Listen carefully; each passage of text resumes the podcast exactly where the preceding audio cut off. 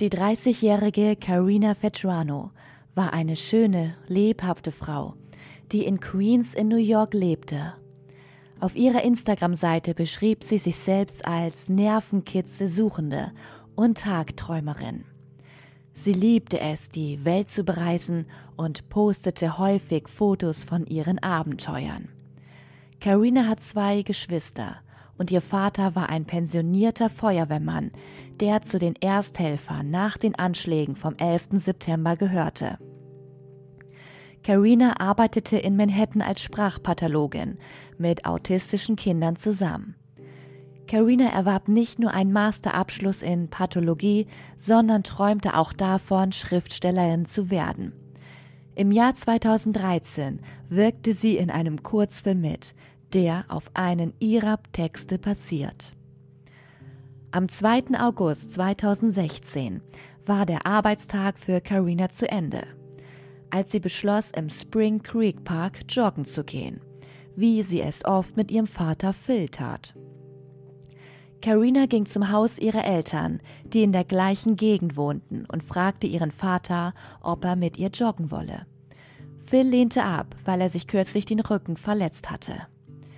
Phil fühlte sich unwohl bei dem Gedanken, dass seine Tochter alleine joggen gehen wollte, aber Carina sagte, sie würde schon zurechtkommen.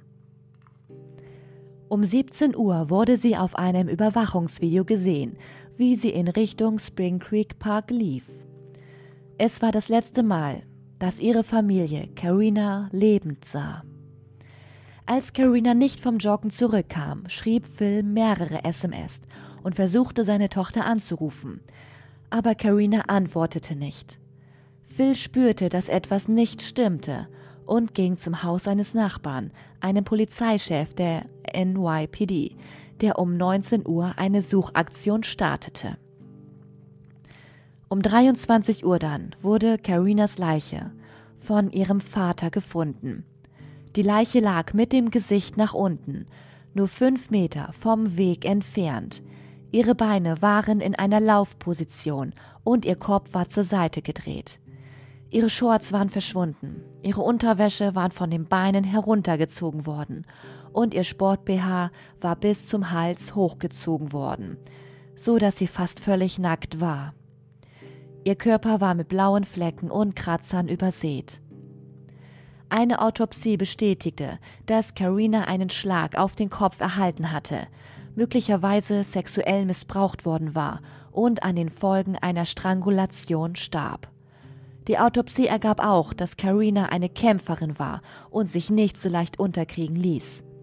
Sie hatte sich so heftig gewehrt, dass ihre Zähne abgebrochen waren, als sie ihren Angreifer gebissen hat.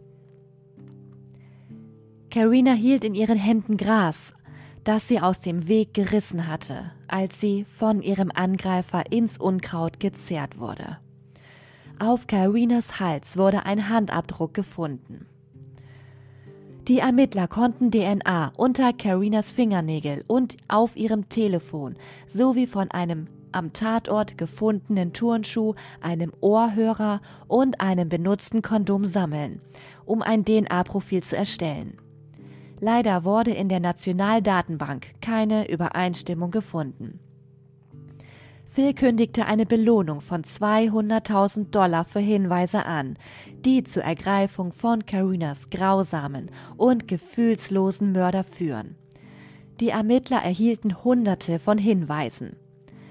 Ein Arbeiter eines Versorgungsunternehmens berichtete, dass er etwa zur gleichen Zeit, als Carina ermordet wurde, einen schwarzen Mann aus dem Busch auftauchen und aus dem Spring Creek Park laufen sah. Am 31. August veröffentlichte die Polizei ein Phantombild des möglichen Verdächtigen, das auf der Beschreibung des Arbeiters beruhte. Die Ermittler konzentrierten sich bald auf Chanel Lewis, einen 20-jährigen arbeitslosen Mann, der oft als psychisch instabiler Einzelgänger beschrieben wird. Er lebte mit seinen Eltern, drei Schwestern und deren Kindern in East New York, drei Meilen von dem Ort entfernt, an dem Carina tot aufgefunden wurde. Chanel sagte einmal zu einem Lehrer, Er habe einen Hass auf Frauen und wolle alle Mädchen in der Schule abstechen. Obwohl er nicht vorbestraft war, hatte er mehrere Begegnungen mit der Polizei, weil er in der Öffentlichkeit urinierte oder mit Brecheisen an Autos lauerte. Am 2. Februar 2017 begaben sich die Ermittler zu Channels Haus, wo sie einen Abstrich seiner DNA nahmen. Einige Tage später stimmte diese mit der DNA überein, die auf Carina und ihrem Telefon gefunden wurde. Channel wurde verhaftet. Die Ermittler vermuteten, dass Channel am 2. August 2016 einen Streit mit seiner Familie hatte und in einem Wutanfall überstürzt das Haus verließ. Er ging zum Spring Creek Park, wo er Carina joggen sah. Es ist jedoch unklar, ob er und Carina sich vor dem Angriff kannten oder ob der Angriff zufällig war.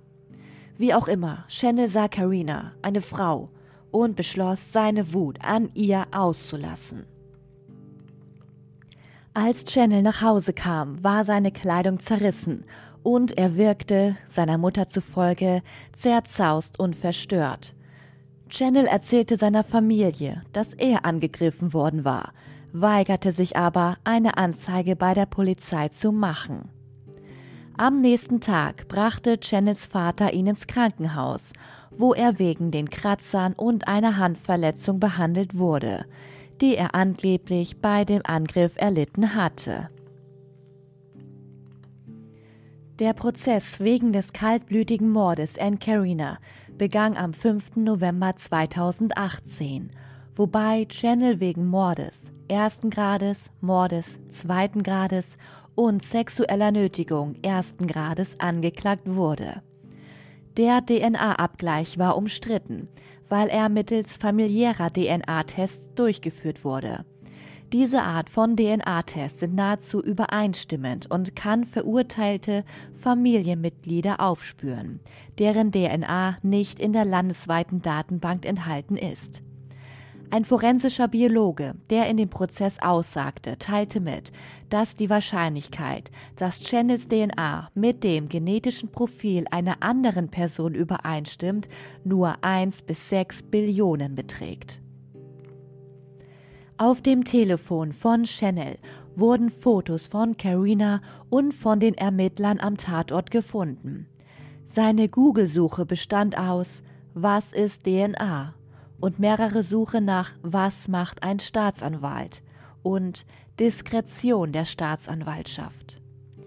Während des Prozesses wurde ein Videogeständnis von Chanel abgespielt. In diesem Video gab Chanel an, dass er Carina fünfmal auf den Kopf geschlagen hat. Er habe versucht, sie zu vergewaltigen, konnte es aber nicht, weil Carina sich wehrte. Das machte ihn noch wütender und er verlor die Fassung. Er zerrte Karina ins Gebüsch und, Zitat, machte sie fertig. Die Verhandlung endete mit einem ungültigen Urteil, da die DNA-Beweise angeblich kontaminiert waren. Der Richter erklärte den Prozess für fehlerhaft. Das Wiederaufnahmeverfahren begann am März 2019. Am 1. April 2019 wurde Channel des Mordes und der sexuellen Nötigung an Carina Vetrano für schuldig befunden und zu lebenslanger Haft ohne Möglichkeit auf Bewährung verurteilt. Trotzdem beteuert Channel seine Unschuld und seine Familie steht zu ihm.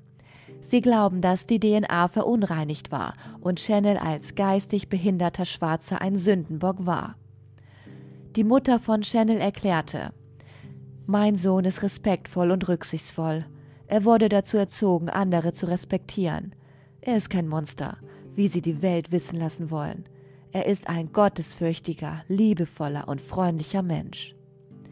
Seine Mutter glaubt, dass das Geständnis ihres Sohnes erzwungen wurde. Trotz der Behauptungen von Channels Mutter wiesen die Ermittler darauf hin, dass Channels Geständnis intime Details über den Mord an Carina enthielt. Details, die nur der Täter kennen konnte. Chandels Anwälte behaupteten, er habe erst gestanden, nachdem er zwölf Stunden lang festgehalten worden war. Und er habe sogar an einer Stelle den Staatsanwalt mit seinem eigenen Anwalt verwechselt. Carinas Mutter Kathy sagte gegenüber Reportern, egal was irgendjemand sagt, Channel Lewis ist die Person, die meiner Tochter das angetan hat. Daran besteht kein Zweifel. Ob Channel Carina an jenem Nachmittag im Spring Creek Park brutal ermordet hat oder ob er aufgrund seiner Rasse und seiner Behinderung zu einem Geständnis gedenkt wurde, wird nur Channel wissen. Eine Sprecherin der Bezirksstaatsanwaltschaft von Queens erklärte, wir können verstehen, warum eine Mutter die Realität des schrecklichen Verbrechens ihres Sohnes nicht akzeptieren kann oder will. Aber das ändert nichts an der Tatsachen. Jenny Lewis wurde zu Recht für schuldig befunden und eine andere Mutter erhielt die Gerechtigkeit, die sie verdient. Obwohl Carinas Mörder noch vor dem DNA-Abgleich gefasst wurde, setzte sich ihre Familie weiterhin dafür ein, dass der Bundesstaat New York die Verwendung von DNA-Tests für Familienangehörige zulässt, und 2017 schrieben sie Geschichte. Der Staat New York erlaubt nun die Verwendung von familiären DNA-Tests, was Phil Vetrano als monumentale Errungenschaft bezeichnete und erklärte. Dies wird ein enormes Werkzeug für die Strafverfolgung und das Justizsystem sein. Und das alles ist Carina zu verdanken. Ohne sie wäre das nicht möglich. Was glaubt ihr, ist passiert? War Chen Lewis der Mörder und wurde zu Recht verurteilt? Lasst es mich gerne in den Kommentaren wissen. Vielen Dank fürs Zuhören und bis zum nächsten Mal.